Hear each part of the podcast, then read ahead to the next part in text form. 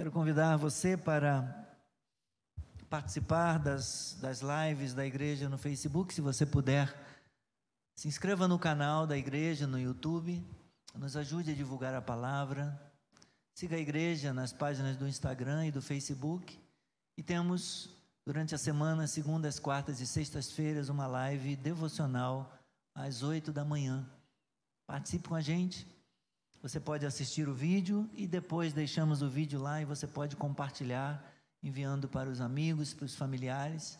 Se você entender que a palavra edificou a sua vida, que Deus falou ao seu coração através da palavra, compartilhe, envie para outras pessoas, para que a gente possa propagar o Evangelho e alcançar mais pessoas com a palavra de Deus. Bendito seja o Senhor. Muito bem, vamos abrir a palavra de Deus nesse momento. No livro do profeta Naum.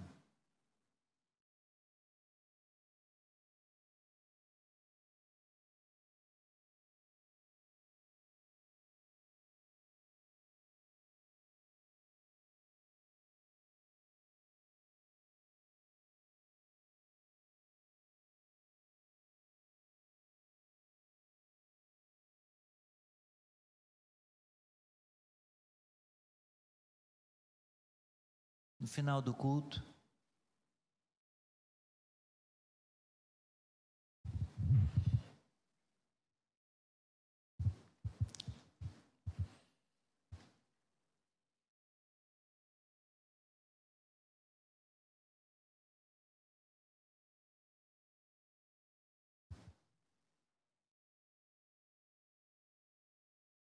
Naum, capítulo 1.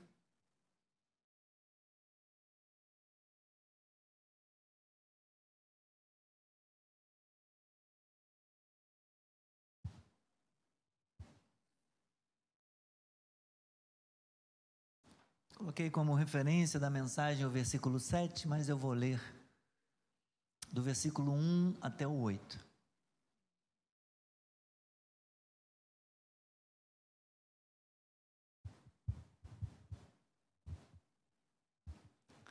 Sentença contra Nínive.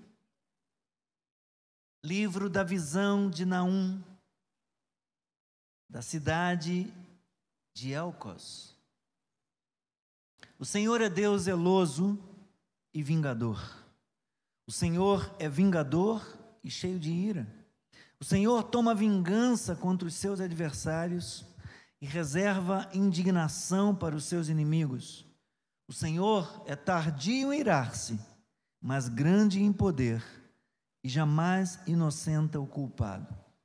O Senhor tem o seu caminho na tormenta e na tempestade e as nuvens são a poeira dos seus pés.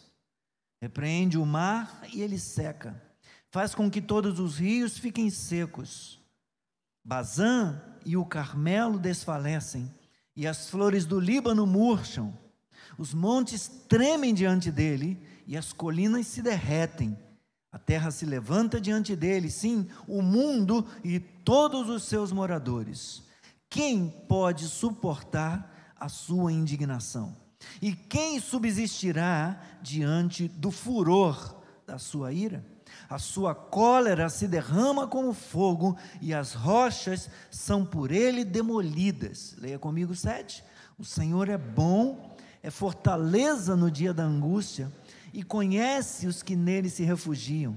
Mas com inundação transbordante acabará de uma vez com o lugar dessa cidade com trevas o Senhor perseguirá os seus inimigos. Amém.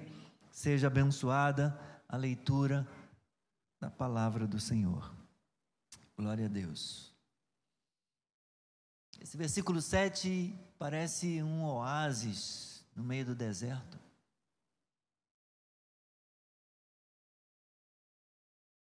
No meio de, de execução de juízo, de Deus sendo engrandecido como aquele que julga, como aquele diante de quem a natureza, a criação toda, a humanidade, todos se prostram, os montes se derretem, A terra o reverencia, se levantando diante dele, o mundo, os seus moradores. Diante de Deus, ao manifestar ele a sua indignação, quem pode subsistir diante da ira de Deus? Quem pode subsistir diante da indignação de Deus? E aí, o profeta vem no versículo 7 e diz: O Senhor é bom o Senhor é bom, é fortaleza no dia da angústia e conhece aqueles que nele se refugiam. Que Deus abençoe a Sua palavra, que Deus fale ao nosso coração, edifique a nossa vida, que Deus confronte, quebrante, que Deus convença, que o Senhor exorte, encoraje, que o Senhor fortaleça, anime, que o Senhor transforme, salve, liberte. Em nome de Jesus, que o Senhor faça a sua vontade. Seja feita a vontade do Senhor. Que eu possa ser usado na ministração da palavra. Que a igreja seja edificada. Que o Senhor seja glorificado. Obrigado, nosso Deus, pelo texto sagrado. Ajuda-me agora, Senhor, na pregação da tua palavra. Usa-me para a tua glória. Em nome de Jesus. Podem sentar.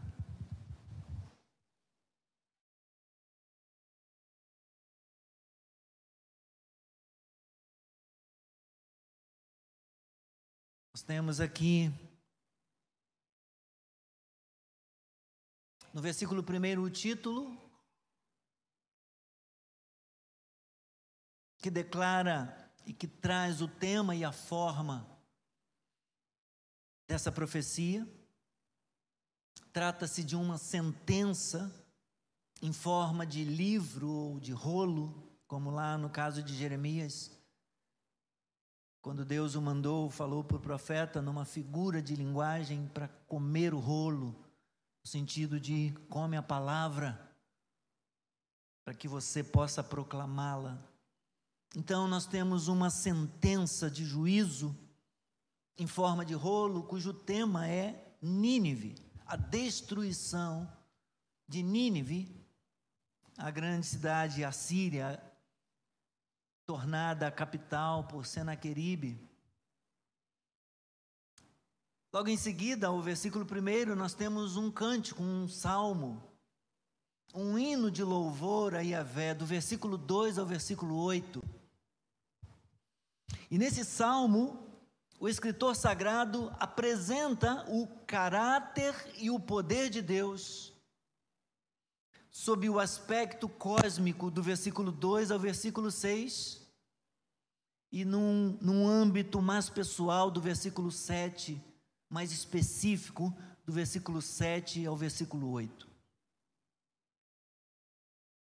Portanto, antes de anunciar a sentença de juízo divino, sobre a cidade de Nínive, sobre a Síria como um todo.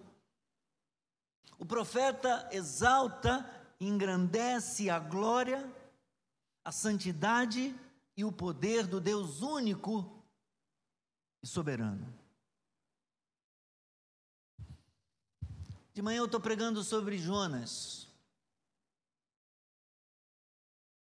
Deus levantou o profeta Jonas e mandou ir até Nínive, capital da Assíria, proclamar contra ela que a sua maldade tinha subido até a presença dele. A gente conhece a história, sem entrar no mérito da fuga de Jonas. Se você quiser mais detalhes, venha domingo de manhã, estamos numa série. Depois de desobedecer, ele vai parar no ventre do peixe, mas retorna. No capítulo 3 ele vai e prega. E a cidade se arrepende, o rei, juntamente com todos, ele proclama um jejum, um louvor e eles se arrependem. E, e se convertem. Se convertem mesmo. Deus tinha usado a Assíria para disciplinar o reino do norte Israel em aproximadamente o ano 721 a.C., século VIII, portanto, e no ano 701 a.C., a Síria tentou conquistar Judá. Eles tinham acabado, eles arrasaram com Samaria depois de cercá-la por três anos ininterruptos. Arrasaram com Samaria e com todo o reino do norte de Israel, levando-os para o cativeiro na Assíria, de onde Israel, o reino do norte, nunca mais voltou. Em 701, eles tentaram conquistar Judá, mas Deus interveio e destruiu o exército assírio. A gente pode ler a respeito disso em Isaías, nos capítulos 36 e 37, para você que gosta de fazer como os bereanos, conferindo a escritura, se é assim mesmo. Isaías 36 e 37. Antes de prosseguir, me recordei de uma frase do reverendo Augusto Nicodemos em em que ele fala algo sobre arrependimento. Ele disse que arrependimento não é quando você chora. Arrependimento é quando você muda. Arrependimento fala de mudança, de transformação, metanoia. Você está indo numa direção, você se arrepende, você muda literalmente você muda a direção. Então, arrependimento não é quando você chora, é quando você muda. E essa é certamente uma verdade que nós podemos considerar a respeito de Nínive, a respeito da capital assíria e de todo o seu povo. Lá no século VIII, como eu dizia, Deus levantou Jonas e o enviou para pregar contra a maldade daquela cidade, perversa, cruel, e anunciar o juízo divino iminente. Mas eles demonstraram que se arrependeram. O rei proclamou um jejum, chamou todo o povo, assim como o povo e os animais, falou: ninguém bebe nada, ninguém come nada, nem o povo e nem os animais e eles se arrependeram. E Deus teve paciência com eles e os poupou. Cerca de um século e meio se passaram. Deus então envia Naum.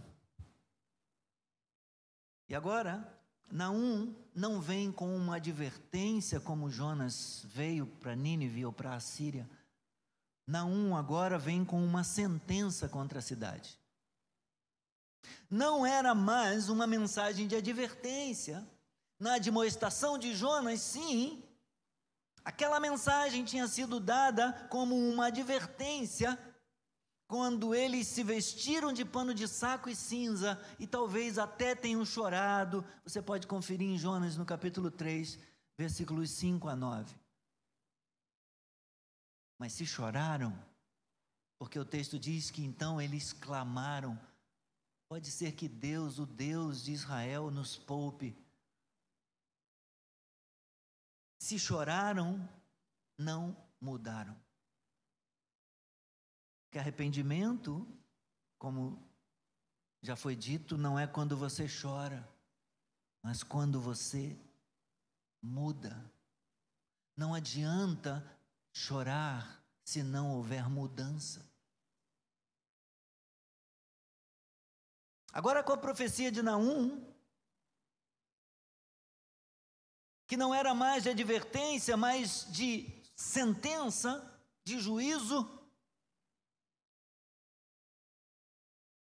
Não havia, não restava mais esperança para a Síria, não restava mais esperança para a grande cidade de Nínive. A paciência do Senhor se esgotara e o seu julgamento cairia sobre a cidade, sobre a nação.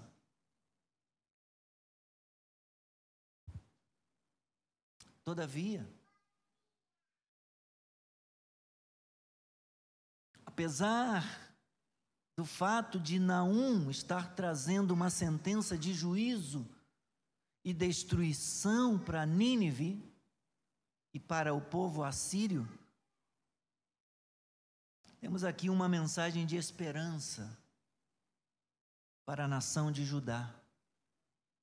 Uma mensagem de consolo e de esperança para o povo do Senhor, a fim de encorajá-lo a confiar no Senhor em momentos difíceis, em momentos de perigo.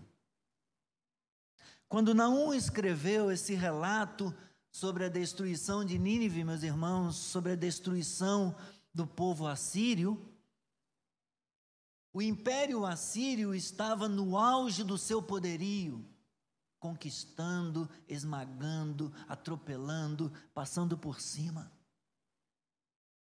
Ninguém Ninguém em sã consciência, ninguém jamais poderia imaginar que um dia isso viesse a acontecer, mas o Deus que conhece o futuro deu esta revelação, deu essa mensagem para que Naum transmitisse para eles e em especial para o amedrontado povo de Judá.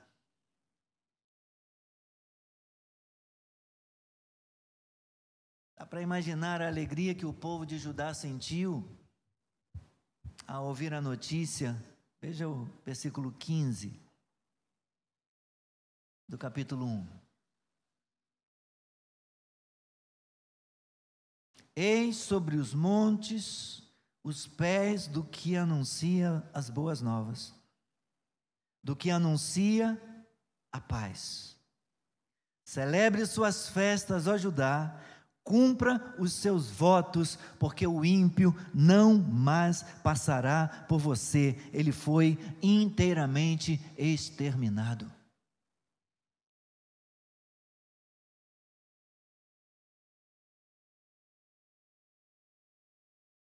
Logo no capítulo seguinte, no início do capítulo 2, Deus revela o destruidor avança contra você, Nínive. Tem muita ironia nesse livro, de, nessa profecia de Naum. Tem sentenças de juízo e também palavras de conforto: juízo para a Síria e conforto para Judá. Mas o Senhor diz para Nínive: guarda a fortaleza, vigie o caminho, prepare-se para lutar, reúna todas as suas forças, porque o Senhor restaurará a glória de Jacó como a glória de Israel, porque saqueadores os saquearam e destruíram os seus ramos. Deus está dizendo para Nínive e para a Síria: põe guarda, porque vocês vão ser destruídos. Põe guarda nas fortalezas de vocês, Põe segurança no caminho e prepare-se, prepare as suas armas, prepare-se para lutar, reúna todas as suas forças, porque o Senhor vai vingar o seu povo. O Senhor vai defender o seu povo. A Síria não existe mais, Judá. Celebre as suas festas, se alegre Assim como quando Deus tirou o seu povo lá do Egito e falou: os egípcios, vocês não os verão nunca mais. Olhe para trás e tenha isso no coração, porque os egípcios, vocês não voltarão a ver, não tornarão a ver.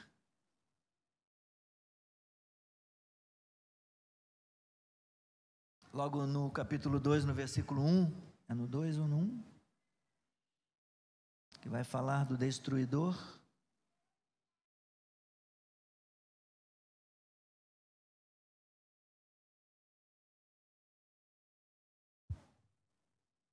O destruidor está vindo, no versículo 1, né? O destruidor avança contra você, Nínive. Esse destruidor seria mais poderoso do que Nínive.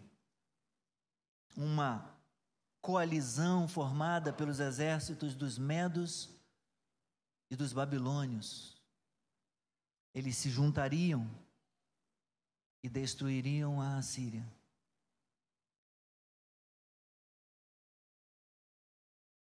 A gente lê a palavra e às vezes a gente fica se perguntando: será que Deus julga mesmo as nações? Deus tem poder para julgar as nações? Deus é Deus zeloso, irmãos. O mundo onde vivemos não foi criado por nós, não foram os homens que criaram o que existe. Esse mundo no qual vivemos é o mundo de Deus. Deus criou todas as coisas, como eu dizia hoje de manhã, e o que tiver de errado com este mundo, Deus irá consertar, Deus irá restaurar. E ele disse que vai julgar as nações e vai julgar, ele vai cumprir isso, irmãos. Logo no início, Versículo 2: O Senhor é Deus zeloso e vingador. O Senhor é vingador e cheio de ira. O Senhor toma vingança contra os seus adversários e reserva indignação para os seus inimigos. O Senhor é tardio em irar-se, mas ele é grande em poder e jamais inocenta o culpado. O profeta está lembrando quem é Deus. O Deus zeloso é o Deus santo. O Deus todo-poderoso, grande em poder. Embora ele seja paciente, ele é tardio em irar-se, ele retarda o seu juízo, ele dá oportunidades, e no tocante à Síria, ele tinha dado oportunidade. 150 anos se passaram, um século e meio. O Senhor é tardio em irar-se, mas ele é grande em poder e ele jamais inocenta o culpado. Ele não deixa o pecado passar impune. Aqui a palavra zeloso no versículo 1, ela tem o sentido de ser cuidadoso com a sua glória e com a sua santidade. O Senhor, o Deus zeloso, arde com fúria contra o pecado, embora ele ame o pecador. Ele ama o pecador, mas ele não deixa o pecado impune. Esse Deus zeloso, santo, é vingador, vingador e toma vingança. Três vezes o profeta repete aqui a palavra no, no sentido de, de juízo, no sentido de vingança. Deus, como juiz, essa repetição tríplice aqui, meus irmãos, lembra que esse Deus zeloso, ele vela pela sua glória e pela sua santidade, ele que é santo, santo, santo, ele é também vingador, vingador, e ele toma vingança. Ele cuida da sua glória, da sua santidade. Por isso ele age com santidade e justiça. Ele tarda em irar-se e por isso ele esperou com paciência 150 anos para que os assírios, para que os ninivitas se arrependessem, para que eles mudassem de verdade. Mas isso não aconteceu. Então, o versículo 3, a parte B do versículo. O Senhor tem o seu caminho na tormenta. Deus tem poder para julgar, meus irmãos. Ele tem poder para julgar. Se houver alguma dúvida, não pode restar. Deus tem poder. Deus não mudou. Jesus Cristo é o mesmo ontem, hoje e eternamente. Ele continua poderoso, ele continua santo, ele continua justo, que vela pela sua santidade. O escritor destaca o poder de Deus na natureza parte do 3b até o versículo 6. Primeiro ele descreve o caráter de Deus, o que Deus é. Na sequência ele fala do que Deus faz. Deus, o Senhor, tem o seu caminho na tormenta e na tempestade, e as nuvens são a poeira dos seus pés. Já lemos isso no Salmo 104, talvez você se lembre. Ele voa nas asas do vento, as nuvens são o pó dos seus pés repreende o mar e ele seca, faz com que todos os rios fiquem secos. E ele começa a lembrar o que Deus fez, os poderosos feitos do Senhor, muito provavelmente uma referência à travessia do Mar Vermelho, à travessia do Jordão, quando Deus fez o seu povo atravessar a pés enxutos. Deus controla a natureza, Deus governa sobre tudo, meus irmãos, sobre toda a criação. Bazã e o Carmelo desfalecem, e as flores do Líbano murcham, os montes tremem diante dele, as colinas se derretem, a terra se levanta diante dele, sim, o mundo todo e todos os seus habitantes, todos reverenciam e tremem, são impactados diante da glória, da santidade e do poder desse Deus que pode julgar. Então o profeta destaca aqui o poder de Deus na natureza, nos ventos, nas tempestades, em chuvas e estiagens, o poder de Deus sobre a terra e sobre o mar. E se lermos Jonas, nós vemos Deus mandando vento e trazendo uma grande tempestade. Nós vemos Deus ordenando um peixe que abocanhe Jonas e depois que vomite Jonas na terra. Nós vemos Deus fazendo uma planta crescer e mandando soprar um vento e vemos Deus fazendo um verme comer a planta, o mesmo Deus que reina, que rege sobre as tempestades, que rege sobre a ventania, que rege sobre tudo. Ele controla as estiagens, ele controla as chuvas, ele age por meio da criação, ele governa sobre tudo, meus irmãos. Se você quiser, eu te dou as referências lá de Jonas 1, 4, 9, a parte B, versículo 17, 2, 10, 4, 6, 7, 8. Tudo para mostrar a soberania e o poder desse Deus. E depois de apresentar, depois de apresentar o poder desse Deus que faz coisas tremendas e que rege sobre toda a criação, sobre todo o cosmos, esse Deus cósmico. O profeta pergunta: quem pode suportar a indignação? desse Deus. Ele já tinha falado disso aqui. Deus reserva indignação para os seus inimigos. Lá no versículo 2. E agora no 5 ele pergunta: quem pode suportar a indignação desse Deus e quem subsistirá diante do furor da sua ira?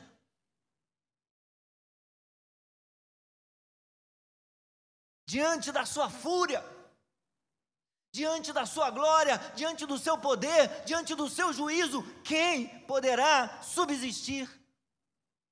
Quem será capaz de suportar?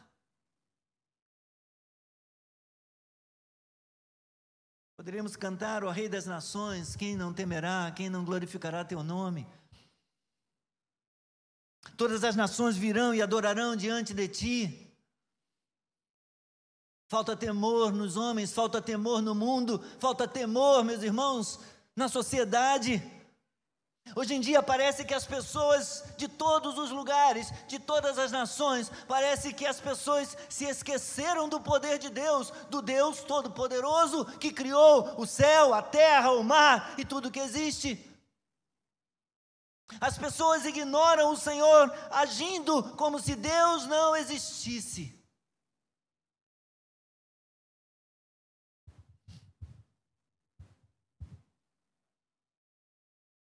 Todavia, saibam todos, saibam as nações, saibam crianças, adolescentes, jovens, adultos, anciãos, saibam todos, Deus executou, determinou um dia do acerto de contas, um dia quando Ele chamará todas as nações para um acerto de contas. Atos capítulo 17, versículo 31. Deus julgará a terra, Deus julgará o mundo, Deus julgará as nações, Deus julgará os povos, Deus julgará todos os homens. O dia do juízo está marcado, o dia do juízo virá, e nesse dia nenhuma nação escapará. Porque o Senhor vem, vem julgar a terra.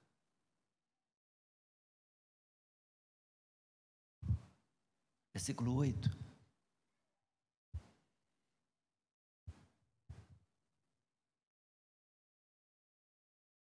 Com inundação transbordante, diz o profeta, o Senhor acabará de uma vez com o lugar dessa cidade. Com trevas, o Senhor perseguirá os seus inimigos. Deus usa o profeta, meus irmãos, muito tempo antes, no auge do poder do Império Assírio, quando ninguém poderia imaginar isso acontecer. No auge da aflição, do medo do povo de Judá ante as ameaças daquela nação terrível e cruel. implacável com os inimigos. O profeta descreve a maneira como Deus destruiu Nínive com inundação transbordante. A história conta que os medos e os babilônios cercaram a cidade por muitos meses e fizeram pequenas escavações. E então chegou a estação das chuvas e os dois rios de Nínive começaram a encher. Certo historiador conta que os medos romperam um dos diques sobre o rio as águas se avolumaram, bateram contra os muros de Nínive e o puseram abaixo. A cidade foi literalmente destruída pela inundação. Passe o capítulo um pouquinho, capítulo 2, vira a página aí para o versículo 6 e 8. Veja o que o profeta fala. Versículo 6 que ele diz? As comportas dos rios se abrem. E o que, que acontece? O palácio é destruído. Versículo 8. Nínive, desde que existe, desde que existe, tem sido o quê? Como um tanque de águas. Até esse ponto.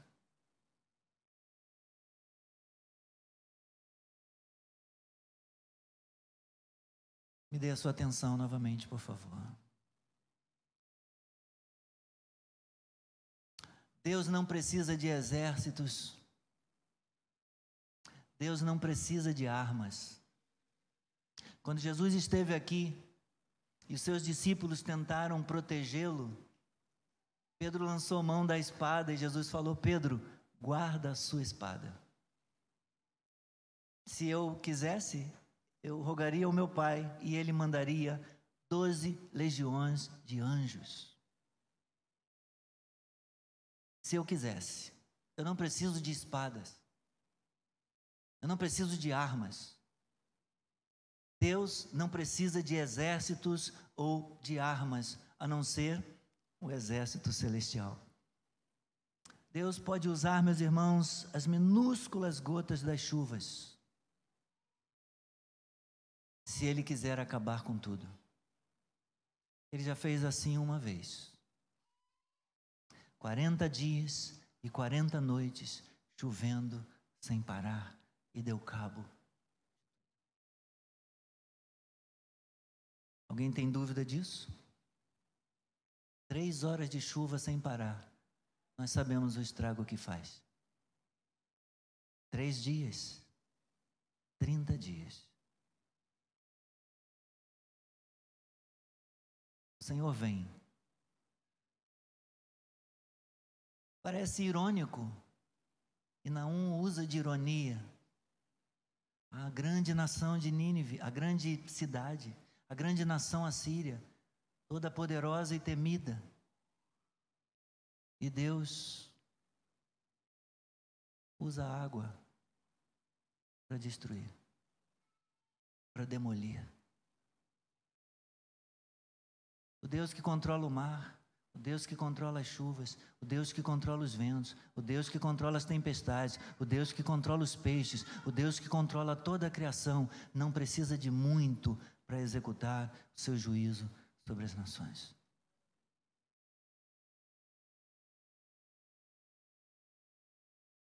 Mas eu pulei o versículo 7.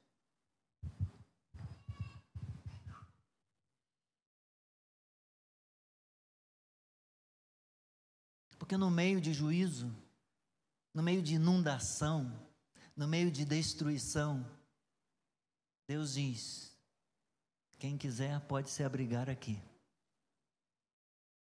Quem quiser pode estar protegido no meio de toda destruição, no meio da manifestação da minha ira sobre os povos. Ao executar juízo, Deus se lembra de ter misericórdia para aquele que acredita, para aquele que nele se refugia, para aquele que confia nele. E o que, que diz o profeta? O Senhor é bom. Não se assustem, Deus é justo, ele sim, ele não, ele não inocenta o culpado, ele pune o pecado. Ele é um Deus justo por causa da sua santidade. Ele vai cumprir a sua palavra, ele vai manifestar a sua justiça, mas ele não deixou de ser bom. O Senhor continua sendo bom e ele é fortaleza no dia da angústia e ele conhece aqueles que nele se refugiam. Aleluia. Deus faz duas promessas magníficas aqui, eu vou terminar. Duas promessas magníficas nesse capítulo 1. E uma está aqui no versículo 7. Deus assegura ao seu povo a sua bondade. Ele diz: sim, o Senhor é bom. Ele garante isso para o seu povo.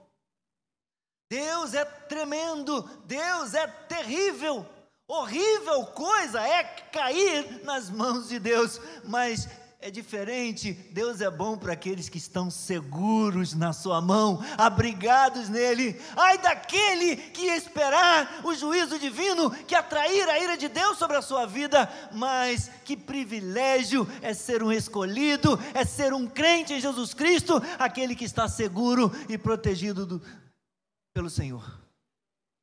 O Senhor é bom, é fortaleza no dia da angústia e conhece os que nele se refugiam. Outra tradução diz: O Senhor é bom, ele serve de fortaleza no dia da angústia e ele conhece aqueles que nele confiam ou que confiam nele. A Escritura está contrastando aqui, meus irmãos, de forma impressionante. É, com o retrato da fúria de Deus, está contrastando a certeza da bondade dele com aqueles que nele se refugiam. Sim, Deus é aquele diante de quem os montes se derretem. Sim, Deus é aquele que a terra se curva ou a terra se levanta em reverência, assim como todos os moradores. Deus é aquele que torna as regiões mais férteis da terra, como Bazã e o Carmelo e o Líbano. Deus é aquele que faz desfalecer e que faz murchar. Deus é tremendo, ele repreende o mar, ele seca o mar, ele faz com que os rios fiquem secos. Mas esse Deus é bom para com aquele que nele confia. Esse Deus é bom. Fortaleza é lugar de segurança e proteção. E aqui a Escritura está usando uma imagem frequentemente usada para descrever a poderosa e graciosa proteção daqueles que colocam a sua confiança no Senhor. Quem se lembra do Salmo 27? Alguém se lembra do texto do Salmo 27? Senhor é minha luz e a minha salvação. A quem temerei? É isso? Senhor é minha luz e a minha salvação. A quem temerei? A quem temerei? O Senhor é minha luz e a minha salvação. A quem temerei? A quem temerei? Mas tem outro mais jovem, né? Mais, mais, mais recente. O Senhor é a minha luz e a minha salvação, de quem terei medo? O Senhor é a fortaleza da minha vida, a quem temerei? Que nos ameaça? Que nos amedronta? Que nos apavora?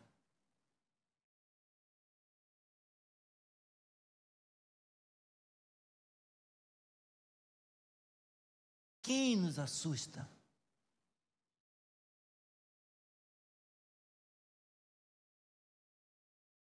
não importa. Deus diz para quem nele crê: Eu sou a sua fortaleza. Eu sou o seu lugar seguro.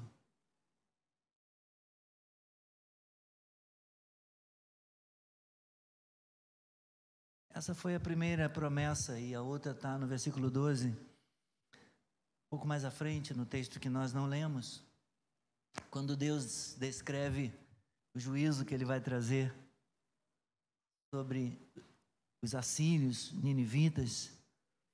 A partir do versículo 9, o que, é que vocês estão planejando contra o Senhor? Ele mesmo os consumirá completamente. A angústia não se levantará duas vezes. Lembra lá atrás? Ele é fortaleza no dia da angústia. Eles causavam angústia para muitas nações.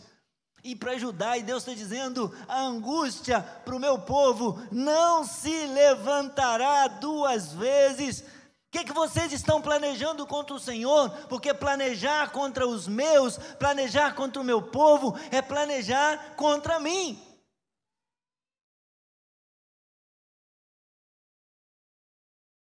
Ele mesmo os consumirá completamente, diz a palavra.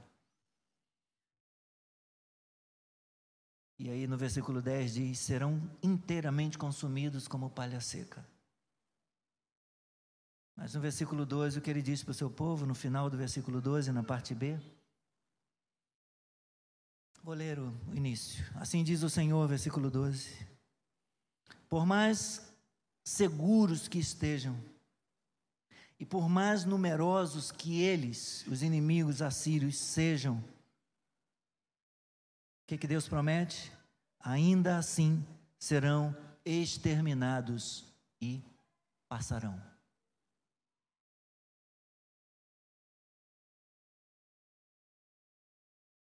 E mais, o que ele diz agora diretamente para o seu povo: Meu povo, embora eu o tenha afligido, não o afligirei mais.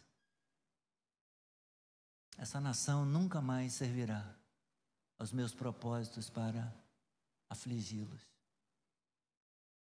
Então Deus afirma que não afligirá mais o seu povo com o exército assírio como fez antes e que vai varrê-los no mapa.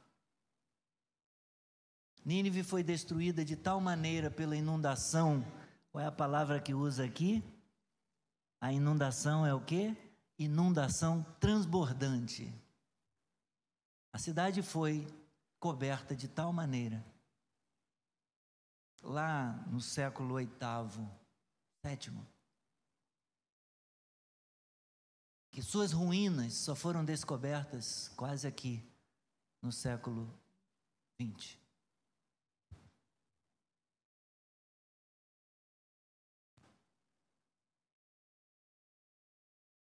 Então eu finalizo com essas palavras, meus irmãos.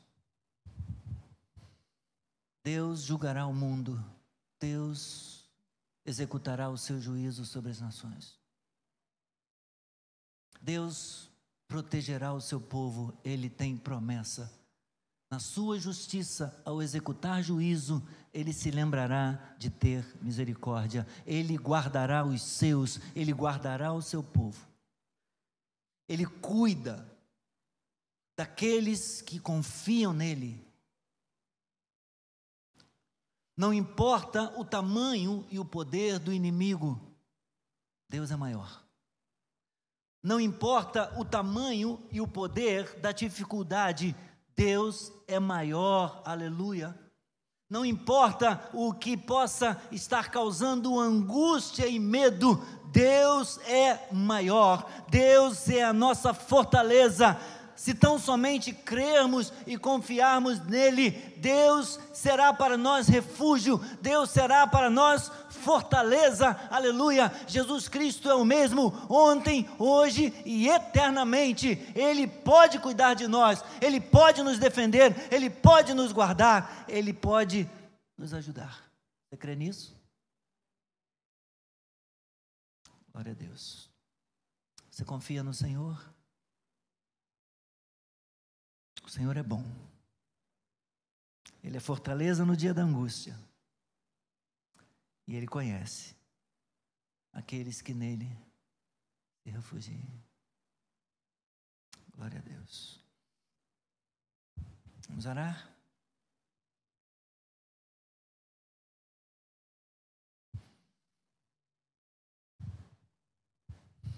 Bendizemos a Ti, Deus soberano e todo-poderoso.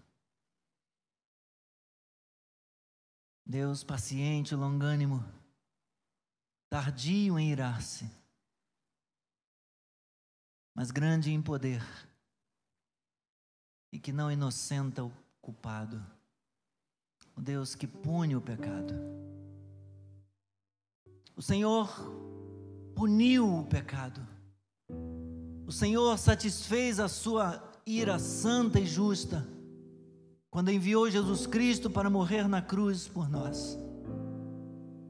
E o Senhor tem promessas para aqueles que creem em Jesus Cristo e que nele confiam. Obrigado, Senhor. Obrigado. Estamos abrigados em Cristo. Estamos reconciliados contigo por causa de Cristo. Temos esperança da vida eterna e a esperança de que o Senhor nos guardará, de que o Senhor cuidará de nós e estará conosco todos os dias da nossa vida, até o fim. Muito obrigado. Isso nos conforta, isso nos consola, isso nos anima, ô oh, Senhor, em meio às dificuldades, às lutas, os medos e angústias que experimentamos nesta vida. Hoje queremos declarar pela fé, nós confiamos em Ti, nós provamos a Tua bondade, experimentamos e cremos que veremos a bondade do Senhor nessa terra e que nós estaremos seguros em Ti, mediante Jesus Cristo, todos os dias da nossa vida. Obrigado. Mas te pedimos, Senhor, por aqueles que estão longe, te pedimos por aqueles que ainda não te conhecem. Oramos pedindo que o Senhor se revele que o Senhor manifeste a sua graça e que eles conheçam a Ti, único Deus verdadeiro, e a Jesus Cristo a quem Tu enviaste. Ó oh, Pai, que possam reconhecê-lo, que possam confessar Jesus Cristo como Senhor, e que experimentem o perdão dos seus pecados e a Tua salvação. É o que nós te pedimos em nome de Jesus. Amém e amém. Glória a Deus. Bendito seja o Senhor. Queridos, nós estamos encerrando aqui a mensagem desta noite, bem como a nossa transmissão. E eu quero mais uma vez agradecer a companhia a confiança, desejando que Deus abençoe a sua vida. E quero convidá-lo para, na sequência da semana, se puder estar com a gente participando dos cultos presenciais. Caso contrário, por qualquer razão esteja impossibilitado disso, siga acompanhando nossas transmissões. Quarta noite e domingo de manhã e à noite. Você será sempre bem-vindo. Que Deus te abençoe rica e abundantemente. E também nas lives no Facebook, segunda, quarta e sexta-feira, oito da manhã. Um abraço. Uma semana abençoada para todos.